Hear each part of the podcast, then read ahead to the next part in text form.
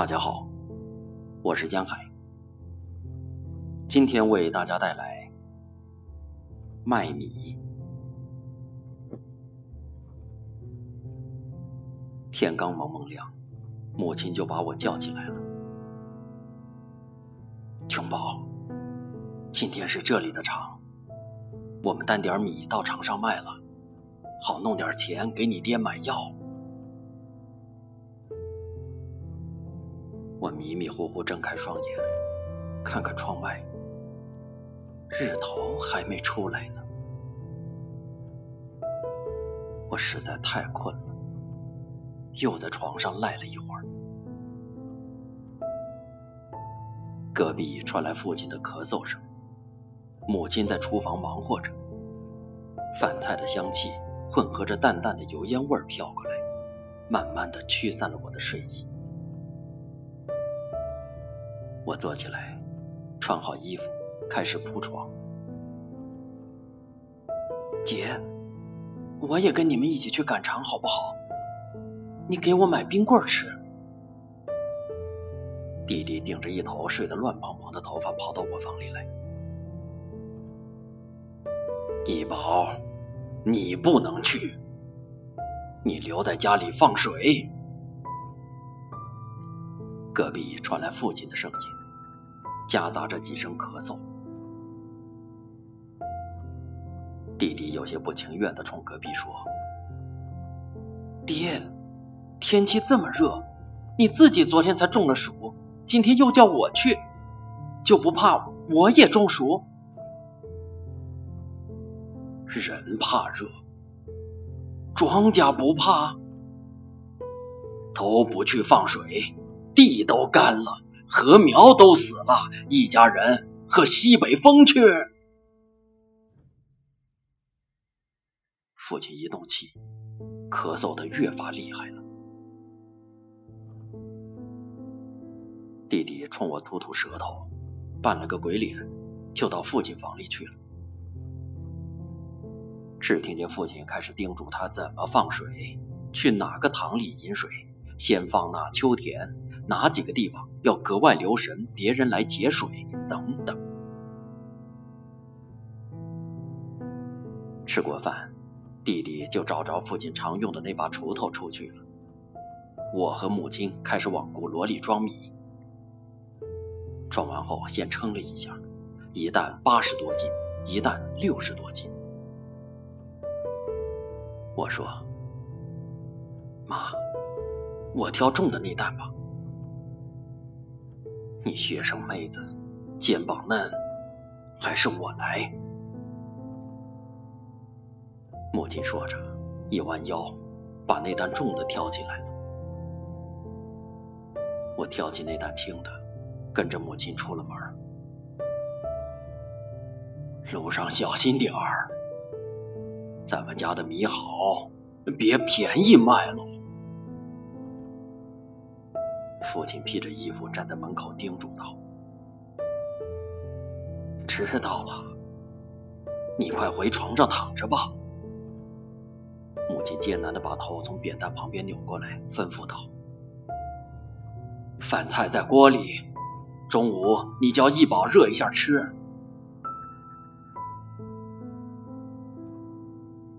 赶场的地方离我家大约有四里路，我和母亲挑着米。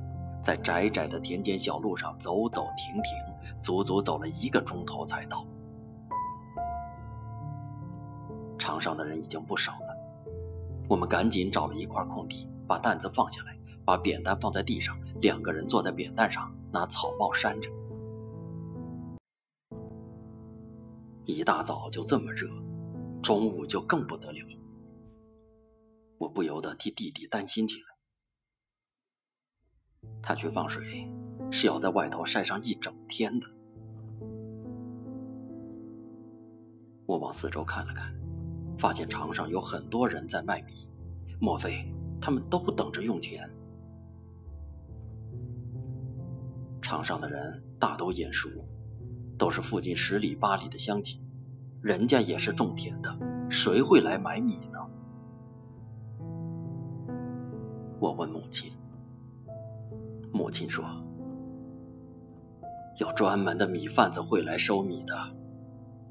他们开了车到乡下来赶场，收了米拉到城里去卖，能挣好些呢。我说：“凭什么都给他们挣？我们也拉到城里去卖好了。”其实自己也知道，不过是气话。果然，母亲说：“咱们这么一点米，又没有车，真弄到城里去卖，挣的钱还不够路费呢。早些你爹身体好的时候，自己挑着一百来斤米进城去卖，隔几天去一趟，倒是比较划算一点我不由心里一紧，心疼起父亲来。从家里到厂里，足足有三十多里山路呢。他挑着那么重的担子走着去，该多么辛苦！就为了多挣那几个钱，把人累成这样，多不值啊！他又有什么办法呢？家里除了种地，也没有别的收入，不卖米。拿什么钱供我和弟弟上学？我想起这些，心里一阵阵的难过起来。看看旁边的母亲，头发有些斑白了，黑黝黝的脸上爬上了好多皱纹，脑门上密密麻麻都是汗珠，眼睛有些红肿。妈，你喝点水。我把水壶递过去，拿草帽替他扇着。米贩子们终于开着车来了，他们四处看着卖米的人，走过去仔细看米的成色，还把手插进米里抓上一把米细看。一块零五，米贩子开价了。卖米的似乎嫌太低，想讨价还价。不还价，一口价，爱卖不卖。米贩子态度很强硬，毕竟满城都是卖米的人，只有他们是买家，不趁机压价，更待何时？母亲注意着那边的情形，说：“一块零五，也太便宜了，上场。”还卖到一块一呢。正说着，有个米贩子朝我们这边走过来了。他把手插进大米里，抓了一把出来，迎着阳光细看着。这米好嘞，又白又匀净，又筛得干净，一点沙子也没有。母亲对着笑，语气里有几分自豪。的确，我家的米比场上哪个人卖的米都要好。那人点了点头说：“米是好米，不过这几天城里跌价，再好的米也卖不出好价钱来。一块零五，卖不卖？”母亲摇摇头：“这也太便宜了吧。”上场还卖一块一呢。再说，你是识货的，一分钱一分货，我这米肯定好过别家的。那人又看了看米，犹豫了一下，说：“本来都是一口价，不许还的。看你们家米好，我加点。”一块零八，怎么样？母亲还是摇头。不行，我们家这米，少说也要卖到一块一。你再加点儿。那人冷笑一声说：“今天肯定卖不出一块一的行情。我出一块零八，你不卖。”等会儿散场的时候，你一块零五都卖不出去，卖不出去，我们再单回家。那人的态度激恼了母亲，那你就等着单回家吧。那人冷笑着，丢下这句话走了。我在旁边听着，心里算着：一块零八到一块一，每斤才差两分钱。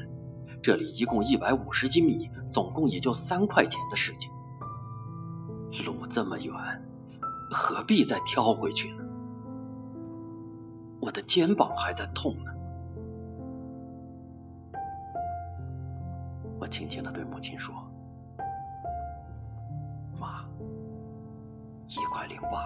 就一块零八吧，反正也就三块钱的事。再说，还等着钱给爹买药呢。”那哪行？母亲似乎有些生气了。三块钱不是钱。再说了，也不光是几块钱的事。做生意也得讲点良心。咱们辛辛苦苦种出来的米，质量也好，哪能这么贱卖了？我知道，种田有多么累。光说夏天放水，不就把爹累倒得病了？弟弟也才十一二岁的毛孩子，还不得找着锄头去放水？毕竟，这是一家人的生计呀。又有几个米贩子过来了，他们也都只出一块零五。有一两个出到一块零八，也不肯再加。母亲仍然不肯卖。看看人渐渐少了，我有些着急了。母亲一定也很心急吧？我想。妈，你去那边树下凉快一下吧。我说。母亲一边擦汗一边摇头。不行，我走开了，来人买米怎么办？你又不会还价。我有些惭愧，百无一用是书生。虽然在学校里功课好，但这些事情上就比母亲差远了。又有好些人来买米，因为我家的米实在是好。大家都过来看，但谁也不肯出到一块一。看看日头到头顶上了，我觉得肚子饿了，便拿出带来的饭菜和母亲一起吃起来。母亲吃了两口就不吃了，我知道她是担心米卖不出去，心里着急。母亲叹了口气。还不知道卖得掉卖不掉呢。我趁机说：“不然就便宜点卖好了。”母亲说：“我心里有数。”下午人更少了，日头又毒，谁愿意在床上晒着？看看母亲。衣服都贴在背上，黝黑的脸上也透出晒红的印记来。妈，我替你看着，你去溪里泡泡去。母亲还是摇头，不行，我有风湿，不能在凉水里泡。你怕热，去那边树底下躲躲好了。不用，我不怕晒。那你去买根冰棍吃好了。母亲说着，从兜里掏出两毛钱零钱来。我最喜欢吃冰棍儿，尤其是那种叫葡萄冰的最好吃，也不贵，两毛钱一根儿。但我今天突然不想吃了，妈，我不吃，喝水就行。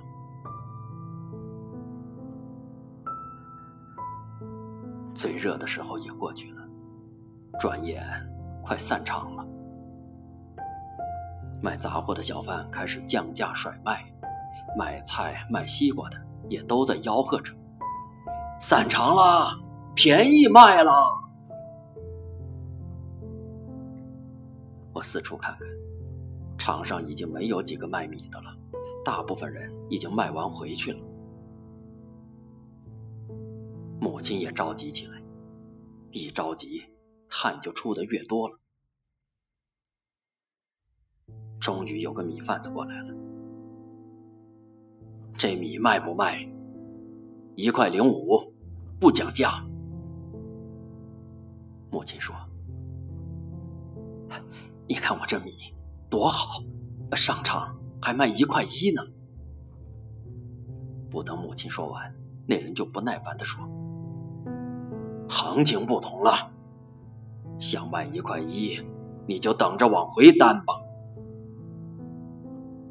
奇怪的是，母亲没有生气，反而堆着笑说：“那一块零八，你要不要？”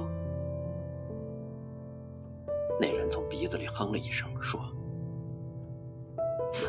你这个价钱，不是开场的时候也难得卖出去，现在都散场了。”谁买？做梦吧！母亲的脸一下子白了，动着嘴唇，但什么也没说。一旁的我忍不住插嘴了：“不买就不买，谁稀罕？不买你就别站在这里挡道。”哟，大妹子。你别这么大火气，留着点力气，等会儿把米担回去吧。笑着。等那人走了，我忍不住埋怨母亲：开场的时候人家出一块零八你不卖，这会儿好了，人家还不愿意买了。母亲似乎有些惭愧，但并不肯认错。本来嘛，一分钱一分货，米是好米，哪儿能贱卖了？出门的时候，你爹不还叮嘱叫卖个好价钱？你还说爹呢？他病在家里，指着这米换钱买药治病，人要紧。还是钱要紧。母亲似乎没有话说了，等了一会儿，低声说：“一会儿，人家出一块零五，也卖了吧？可是，再也没有人来买米了。”米贩子把买来的米装上车，开走了。散场了，我和母亲晒了一天，一粒米也没卖出去。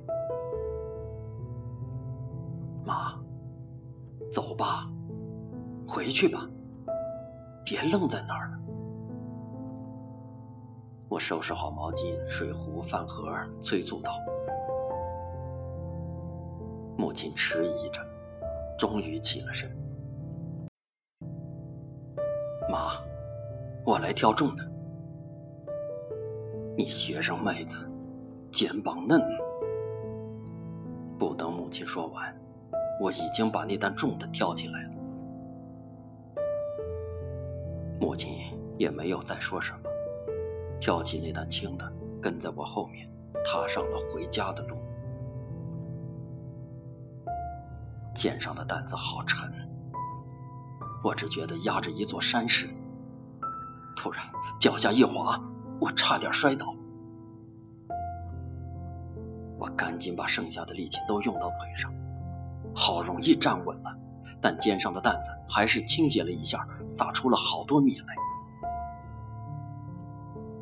哎呀，怎么搞的？母亲也放下担子走过来，嘴里说：“我叫你不要挑这么重的，你偏不听，这不是洒了？多可惜呀！真是败家精。败家精是母亲的口头禅。我和弟弟干了什么坏事，他总是这么数落我们。”但今天我觉得格外委屈，也不知道为什么。你在这儿等会儿，我回家去拿个簸箕来把地上的米扫进去，浪费了多可惜，拿回去可以喂鸡呢。母亲也不问我扭伤没有，只顾心疼洒了的米。我知道母亲的脾气。她向来是刀子嘴豆腐心，虽然也心疼我，嘴里却非要骂我几句。想到这些，我也不委屈了。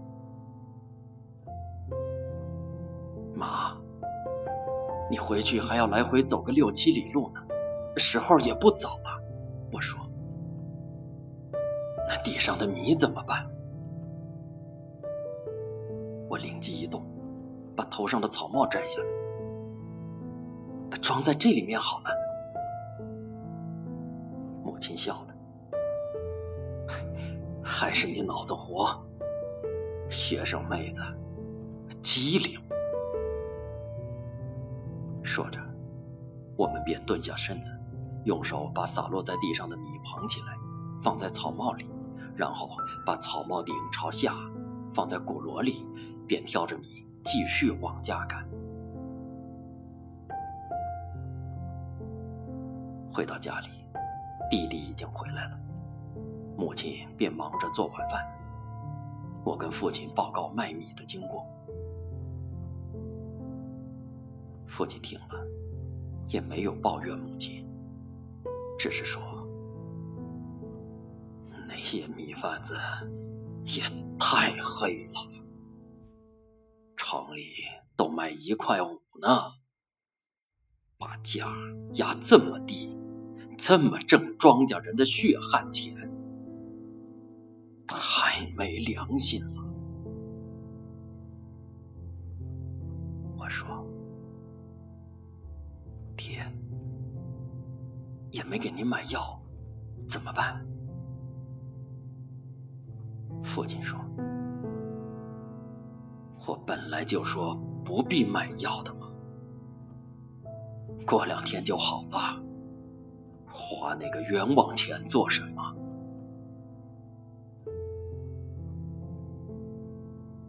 晚上，父亲咳嗽的更厉害母亲对我说：“琼宝。”明天是转布的场，咱们辛苦一点儿，把米挑到那边场上去卖了，好给你爹买药。转布，那多远？十几里路呢。我想到那漫长的山路，不由得有些发怵。明天你们少担点米去。每个人担五十斤就够了。父亲说：“那明天可不要再卖不掉担回来哦。十几里山路走个来回，还挑着担子，可不是说着玩的。”不会啦，不会啦。母亲说：“明天一块零八也好，一块零五也好，总之都。”卖了。母亲的话里有很多的心酸和无奈的意思。我听得出来，但不知道怎么安慰他。我自己心里也有点难过，很想哭。我想，别让母亲看见了，要哭就躲到被子里哭去吧。可我实在太累了，头刚刚挨到枕头就睡着了。